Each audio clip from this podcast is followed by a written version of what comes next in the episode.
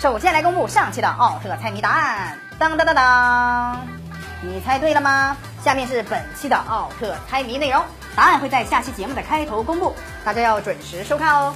大家好，欢迎回到 M 三八励志国，我是李鲁特啦，帕帕曼。泰迦奥特曼已经播出好多好多集了，在第一集过后一直都没有老贝奥特曼登场，真的等到花儿都谢了呀。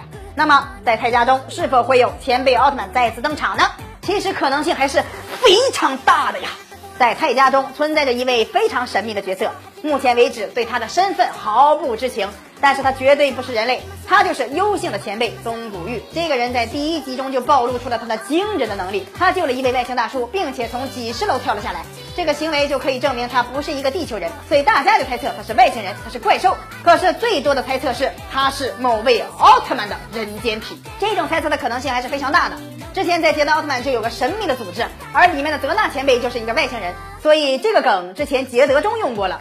短短两年的时间内再使用可能性不太大，而东古玉是个怪兽的可能性也比较小，因为自古以来就很少有怪兽可以变成人类，就算变成人类，那也不会像人类一样生活，也会让人感觉怪怪的，所以可能性也很小。而东古玉是奥特曼的可能性就很大了呀！大家想象一下，新生代名气最高的奥特曼是谁？没错，就是我们的界力王欧布奥特曼，他的人间体红凯是人气王，可是红凯的扮演者石黑英雄已经跟远古解约了，奥迷们都觉得很可惜。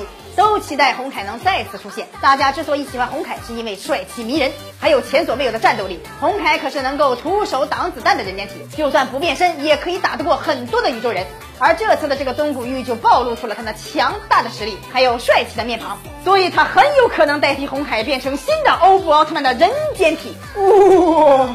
我可能是活在梦里，是不是欧布的人间体不知道哈。反正这个东古玉是奥特曼的可能性比较大，也有可能是泰罗呀，一直守护在泰迦的身边，所以有很多可能性。希望远古可以给我们一个惊讶的设定，让大家达到观影的高潮。大家认为什么可能性最大呢？可以在下方留言哦。李动漫每一天十一点半和四点半都会更新，大家千万不要错过精彩节目哦。咱们下期再见。